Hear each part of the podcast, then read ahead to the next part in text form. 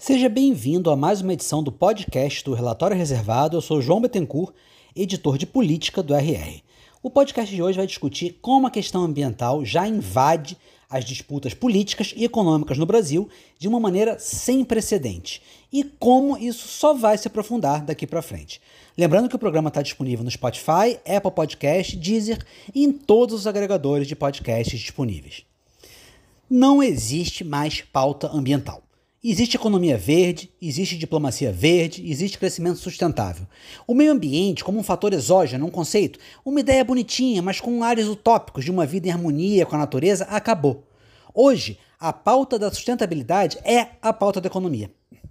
É nesse contexto que o atual governo e os futuros, mas vamos falar hoje do atual, já enfrenta dois cenários muito diferentes de qualquer coisa que tenha visto antes. O primeiro é de longo prazo, geopolítico, de aproveitar uma janela inédita para o protagonismo global do país, uma chance que o Brasil nunca teve. A outra é cotidiana, popular, imediata, de inserir o tema nas políticas públicas do agora, de maneira transversal e não mais como um caminho à parte ou um discurso. Não porque nenhum ativista exija, nem pela moral ou compromisso com a natureza, mas sim porque o tema entrou de vez na vida da população. Que isso fique claro ou não para mesmo para parte das pessoas como para parte do mundo político. Vamos falar então, primeiro, desse longo prazo. A energia limpa, a floresta e mesmo a água são ativos decisivos para o país, assim como a capacidade de mostrar que pode ser um grande, possivelmente o maior fornecedor de alimentos do planeta, com tecnologia e sustentabilidade. Aliás, o próprio RS soltou uma matéria recentemente relacionando a questão da água com a questão do agronegócio. Enfim, pode-se argumentar, inclusive, que o Brasil jamais teve, em toda a sua história, uma vantagem competitiva e geopolítica nesse nível. Com tudo que se falou e fala do pré-sal, e que pode se repetir caso seja explorado, na medida do que se projeta o petróleo da foz do, do Amazonas se, se repetir ou até aumentar. Isso, no máximo, pôs e poria o Brasil entre um grupo importante e seleto de países produtores. Ok, mas ué, a Venezuela é dona das maiores reservas do mundo. Isso não garante o país como um player global decisivo. A Venezuela, por questões políticas, econômicas, geopolíticas, fica muito abaixo dos líderes do Oriente Médio. Por exemplo, alguém já ouviu falar em sanções à Arábia Saudita, que é uma ditadura muito mais fechada que a venezuelana?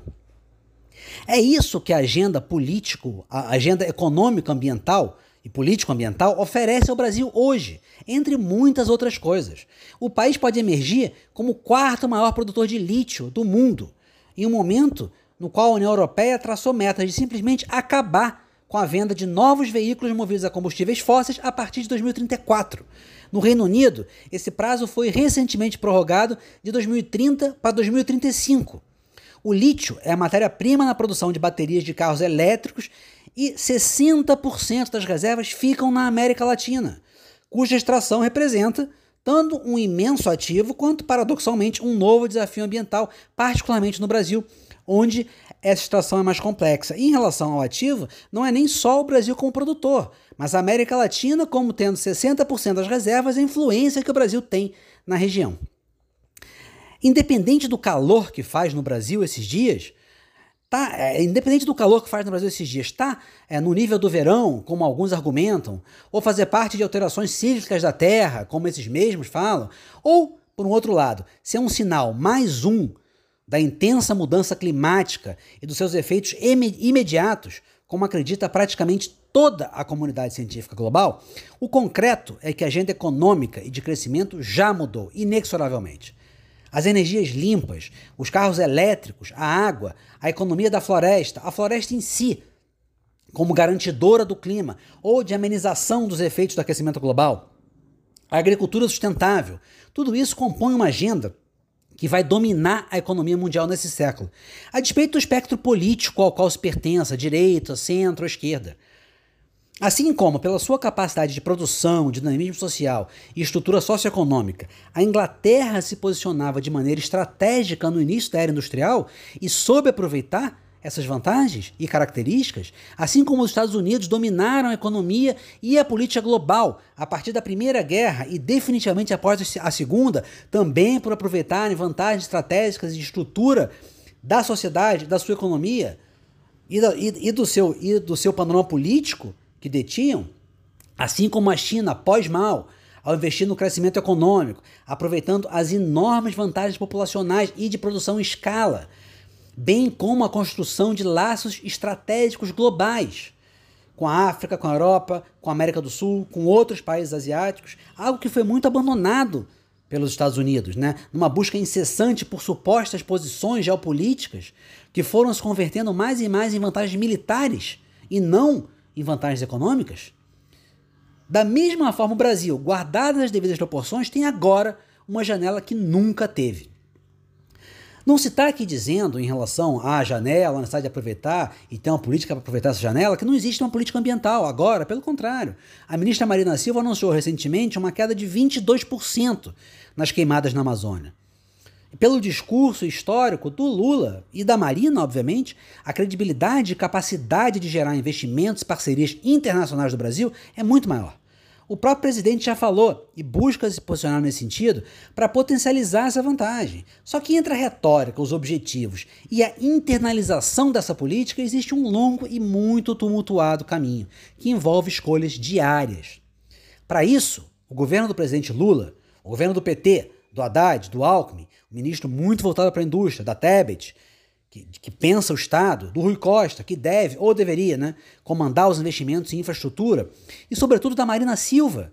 Esse governo precisa ter um projeto não somente de proteção ao meio ambiente, mas de alavancagem de uma nova economia. A Petrobras ou o setor privado precisam ter brutal capacidade de escala nessa direção. A indústria precisa caminhar nessa mesma linha, não somente buscando tapar gargalos competitivos de décadas, que talvez sejam insolúveis como caminhar para um outro salto de desenvolvimento, para fazer diferente, aproveitando as vantagens do país, para trabalhar e produzir energia limpa e mais barata, para ser um celeiro de baterias elétricas e fomento, ainda que de matéria-prima, para os carros do futuro. Ganhar produtividade na indústria siderúrgica ou na exploração mineral pode ser bom, claro, mas se não significar uma nova maneira de posicionar esses setores no país e no mundo sob uma nova lógica, não somente de produção, como de modelo de negócios, de relação com o meio ambiente, de relação com as pessoas. Vai ser um tiro curto, muito curto. Não é isso que vai romper uma estagnação industrial de décadas, nem reposicionar o país para além de uma potência agroexportadora. Não é isso que vai tornar o Brasil competitivo no exterior, por si só. Qualquer que seja a política industrial, a reforma tributária, a liberalização da economia, como fatores autóctones, nem hoje nem nunca. Mas o ponto não é ficar aqui destilando receitas capengas né, de uma nova era industrial ou dos caminhos a serem trilhados para a economia brasileira, ponto por ponto. Essas receitas, postas assim em algumas palavras, ficam sempre muito mais bonitinhas e prontas do que na realidade. E o analista que vos fala, com toda sinceridade, não tem esse estofo para pôr aqui nesse podcast um programa que vai levar o Brasil ao futuro. O foco é na análise política, seja ela interna, seja nas oportunidades de inserção política global que a economia e o mundo oferecem hoje ao Brasil. Nesse sentido, a gente pode resumir essa análise em uma frase. Olhando para o futuro, a Marina Silva é uma parceira tão essencial para o Haddad e para o Lula do que o Arthur Lira. Bom, vamos agora para um segundo ponto sobre essa inserção da questão ambiental na política e na economia. E agora a gente não está mais falando de geopolítica ou de aproveitamento de oportunidades em termos de inserção e projeção, mas diretamente do cenário interno e, sobretudo, da capacidade do governo e do campo do governo de mobilizar a sua própria base, agora, hoje. O que a gente tem visto em diversos países nos quais há uma polarização, o que existe hoje basicamente em todas as democracias, ou em quase todas, é que tanto ou às vezes até mais importante do que falar para o outro lado, é ser capaz de mobilizar e potencializar o seu próprio campo. Na eleição na qual o Biden ganhou em 2020, o Trump teve mais votos do que quando ele, Trump, se elegeu em 2016. E não foi por pouco, não. Em 2016, ele teve é, 62 milhões de votos, aproximadamente. Em 2020, ele teve 74. Ele seria o presidente mais votado na história dos Estados Unidos superando o Obama, que teve um pouco menos de 70 milhões de votos na sua primeira eleição, porque na segunda teve menos, baixou para 65. Se não fosse pelo Joe Biden, né, que teve, na mesma eleição, obviamente ganhou do Trump, o recorde de votos detém, obviamente até hoje, porque não teve outra eleição, o recorde de votos nos Estados Unidos com um pouco mais de 81 milhões. Quer dizer, não foi o Biden que de, conseguiu cortar a, a votação do Trump, conseguiu entrar em redutos do Trump. O Trump aumentou Teve 10 milhões, mais de 10 milhões de votos de aumento de uma eleição para outra. O Biden conseguiu aumentar mais. O Biden conseguiu aumentar a sua base em boa parte por contar com uma mobilização e uma ida, um comparecimento eleitoral muito maior de grupos que já o apoiavam. No Brasil, embora se fale muito, e não sem razão, que o Lula conseguiu acenar para o centro, o principal fator da eleição dele foi muito, foi muito mais, possivelmente, ele ter ampliado as margens em relação ao Haddad, que representou, o PT representou o Lula e perdeu em 2018, em áreas onde ele já era forte, com destaque para toda a região Nordeste e um outro na cidade de São Paulo, onde ele ganhou. O Lula recuperou boa parte dos votos em diversos recortes, no, nos quais ele e o PT eram preponderantes, nos quais o PT tinha perdido entrada. Isso inclui a própria esquerda, a esquerda jovem, a intensa mobilização do que hoje se taxa de pautas ativistas, identitárias. Isso juntamente, se taxa de uma maneira muitas vezes pejorativa, né? isso juntamente a uma parte da centro-esquerda, mais ligada a uma modernização dos temas econômicos e com um forte olhar ambiental que já tinha votado e se sentido representada pela Marina Silva, que não vamos esquecer, chegou a liderar a campanha presidencial que culminou na vitória apertada de reeleição da Dilma, e se tivesse passado para o segundo turno no lugar do Aécio, muito possivelmente teria ganho. Não é à toa que um dos maiores, se não o maior desgaste pelo qual passou e passa o governo, na base, na sua base, é em função de não ter candidatos pretos e ou mulheres para o STF. Não é por acordões com o Centrão, uma coisa para a qual hoje no fundo ninguém liga, de nenhum aspecto político. Não é porque o Ministério da Justiça recebeu uma mulher de um traficante, é uma pauta que mobiliza muito mais a direita e pode sim gerar desgaste forte em um público que está em disputa. Mas não causa nada na base. Na base, para Lula, ninguém falou nada, ninguém está comentando nem ligando para isso, a não ser para criticar o fato, ah, porque que o Dino não olhou e tal. A, a, em parte o próprio PT para desgastar o Dino, mas como, como em termos de fundo ninguém está se importando. O Lula sabe, como ninguém, que as questões econômicas que afetam o bolso são aquelas nas quais ele pode avançar e tanto quanto manter a sua popularidade. Salário mínimo, aumento da isenção da base do imposto, Bolsa Família, investimento em infraestrutura, saúde, educação, negociação de dívidas, crédito, daí o sucesso enorme do desenrola. Isso ninguém discute. No entanto, a principal tentativa, se a gente for olhar para a principal tentativa de ter uma bandeira trabalhista clássica desse governo modernizada, que é a regulamentação dos trabalhadores de aplicativo, nela o governo está num pântano. Ele tem sido muito mais criticado do que apoiado, justamente pela classe que ele supostamente quer contemplar. Por outro lado, quem se mobilizou pesadamente nos Estados Unidos e se mobilizou pesadamente no Brasil, na eleição e hoje, inclusive.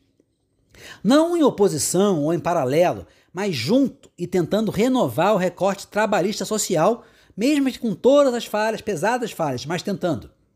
O que se chama lá e aqui de movimento identitário.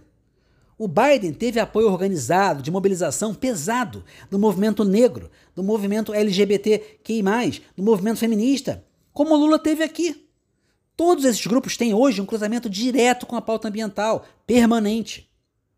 Ao contrário do que políticos como Ciro Gomes e uma parte do próprio PT pregam e realmente acreditam, todos os sinais não são de que se vai reconstruir um movimento sindical ou popular, como foi o do final da década de 70, início de 80. Quem foi o grande símbolo político popular de esquerda, o mártir mais recente da esquerda, no sentido de projetar as lutas e as ameaças que param sobre esse grupo? A Marielle, que veio da Maré, de uma comunidade, de uma favela no Rio de Janeiro, então vem de uma origem popular, mas era preta, LGBTQI+, e assumia essas bandeiras. E era por meio delas que ela se voltava, aí sim, para as pautas clássicas, petistas, da esquerda da década de 80, do trabalho, da periferia, dos direitos. E não só a Marielle. O espectro político ao qual ela se filia e que, se ampliou de, depois dela. Se a gente for olhar os deputados, sobretudo deputadas, mais combativas em termos de pautas sociais, em termos de pautas do trabalho, que inclusive conseguiram é, ganhar para o governo a CPI do MST, na qual o governo era minoria, elas têm esse mesmo tipo de atuação. Elas vêm supostamente do que são chamadas de pautas identitárias, mas cruzando-as diretamente com as pautas do trabalho, com as pautas da economia. O que, o que parte da esquerda tem dificuldade em ver hoje, a despeito de análises morais, o julgamento está certo, está errado, se atua bem ou atua mal, é que o fato de que essas pautas apresentem limites, fortes limites, de que essas pautas possam ter sim dificuldade de se comunicar a um público mais amplo, ou sejam, na lata, né, como muitas vezes se acusa, excludente mesmo. Daí a reação tão forte a tal da cultura do cancelamento, ou a cultura woke nos Estados Unidos, não quer dizer que elas sejam opostas à visão social ou às grandes mobilizações. O que se vê nas ruas, inclusive, é o contrário. Tudo indica que, assim como parte dessas mesmas pautas, invertidas, com sinal invertido, foram e são brilhantemente usadas em termos políticos pela direita, novamente, sem julgamento de valor, é preciso, na verdade, não abandoná-las, mas saber trabalhá-las e ampliar o seu foco. Porque são elas que geram hoje lideranças, organizações, multiplicadores. E lideranças, organizações, multiplicadores que têm interseção direta, mesmo novamente que com enormes problemas de comunicação, com as causas trabalhistas e populares. Isso, fazer isso seria jogar o jogo né, da oposição, jogar muito mais bem jogado do que o campo da esquerda tem feito, mas não tentando mimetizar uma área né, que a direita domina muito bem, é comportamental, que nunca vão conseguir dominar ou ressuscitar um tipo de mobilização de outras décadas que não é que não possa voltar de outra maneira, mas dos moldes que existiu exatamente, não vai mais voltar, não vai se reproduzir, porque o mundo trabalha diferente, o mundo político é diferente, a estrutura social é diferente, a estrutura internacional é diferente. Toda essa análise aqui não é uma piração. Ah, estamos falando de pauta ambiental, continuamos falando. Porque é necessário para entender que a pauta ambiental que se liga a todas essas, porque os grupos se ligam diretamente, vai gerar cobrança, vai gerar desgaste e também capacidade de articulação premente, imediatas, cotidianas, ligadas ao noticiário e à situação popular. A gente não está falando mais da ONU, do Acordo de Paris. A falta de luz em São Paulo, que está destruindo o prefeito Ricardo Nunes, é uma pauta ambiental. O calor que está fazendo no país e que, se for mantido ou aprofundado nos próximos anos, vai ser percebido de maneira muito pior, é uma pauta ambiental e econômica, porque envolve obras, envolve poder aquisitivo, envolve desigualdade.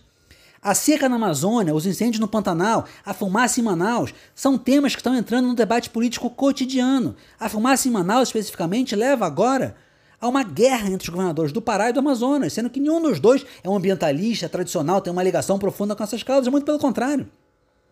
Mas isso acontece porque essa pauta está no dia a dia da população. As pessoas estão lá tendo que usar máscara, estão vendo fumaça onde elas trabalham, onde elas vivem, na casa, onde elas dormem, junto às famílias delas. Não é uma meta, não é um horizonte, não é um conceito.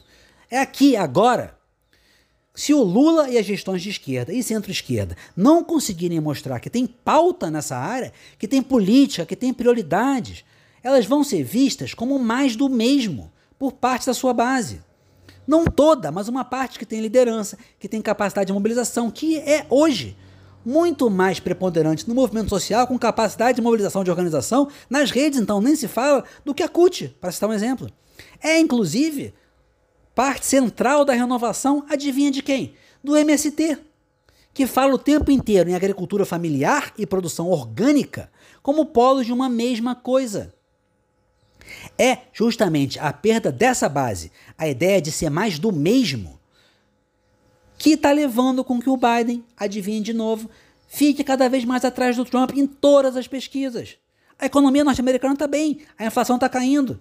Ele investiu mais em políticas públicas. Ficou aquém do prometido nesses investimentos? Sim. Tem dificuldade para assinar os trabalhadores? Sim. O que já tinha, o Partido Democrata tem há um bom tempo. Mas para além, e pior do que isso, ele está perdendo a base que o elegeu sem ganhar nada em troca. O Trump parece diferente para aqueles que o apoiam, para aqueles que ele quer conquistar e para aqueles que o detestam. O Biden vai parecendo, justa ou injustamente, igual para aqueles que o detestam, para aqueles que ele quer conquistar e para aqueles que o apoiam. Nomes, personalidades, jornalistas, escritores, formadores de opinião, setores do movimento social que acham que o Trump é um proto-ditador, abominam o Trump, acham que ele é um monstro, de novo, certos ou errados, não estamos aqui dizendo que eles estão certos, mas, mas que têm essa opinião, estão abandonando o Biden. Em parte, em boa parte, pelo fator simbólico. Porque não conseguem ver o Biden como símbolo de algo novo, de algo que aponte para o futuro. E nesse sentido, há e vai haver sempre um limite em simplesmente dizer que o outro, o adversário, é tão ruim que não existe alternativa. Esse é um desafio que, como prefeito de São Paulo está aprendendo agora da pior maneira possível, mistura meio ambiente, economia, regulamentação, relação entre esferas públicas e privadas. Porque essa é a pauta ambiental e de sustentabilidade hoje e vai ser muito mais. É bem capaz de chegar o dia, não muito longe, em que a gente vai ter o Ministério da Economia e da Sustentabilidade, ou algo melhor, mais unido, mais amalgamado, como uma coisa só. Quem não entender isso vai perder. Ou melhor, pelo menos no curto prazo, vai perder especialmente se estiver do lado e depender, defend, depender dos votos de quem defende isso. Mas não só. Se depender dessas pautas para ressignificar de forma emblemática, competitiva, como novamente faz a direita, a seu modo, com os seus temas, essas velhas bandeiras e a partir delas renovadas gerar mobilização. É esse o desafio agora de todos. Como novamente, todos os políticos, como novamente a gente está vendo em relação à imensa dificuldade de um governo conservador em lidar com os efeitos práticos e não teóricos dessa pauta em São Paulo e na região norte, governos conservadores. Mas eleitoralmente, em termos de movimento social e nas próprias, das próprias redes, particularmente no campo do atual governo. Por quê? Para esse, para o atual governo, para o campo do atual governo, a cobrança e a necessidade de ter nessas pautas o que os diferencia é muito maior. É gestão, como é em São Paulo, como é na região norte, mas é além da gestão é imagem, é conexão com o seu público, é conexão com a sua base, é capacidade de mobilizar a sua base. E na democracia de hoje, quem não é capaz de mobilizar a sua base, quem perde essa capacidade de mobilização em temas chaves, perde. Bom, gente, é isso. Foi, fui fomos falando, associando o tema ambiental a vários temas, porque essa questão hoje foi me empolgando e aqui foi muito rápido, nem percebi, já cheguei no final. Mas enfim, é isso, vamos lá. Um grande abraço e até o próximo podcast do Relatório Reservado. Enquanto isso, fiquem ligados nas análises políticas diárias do RR Destaque, que vão trazer vários desses temas que a gente, que a gente falou aqui, os seus desdobramentos diariamente. Tá? E nas notícias diárias do Relatório Reservado, que também que, tão, que trazem diariamente diversos furos na economia, na economia verde, nos investimentos que estão sendo feitos em termos de negócios, de apostas de negócios nesse setor, na área de energia limpa, na área de energia solar e em diversos é, outros negócios, investimentos, decisões econômicas e políticas né, que antecipam movimentos e pautam e vão influenciar na minha e na sua vida. É isso, gente. Até a próxima. Um grande abraço.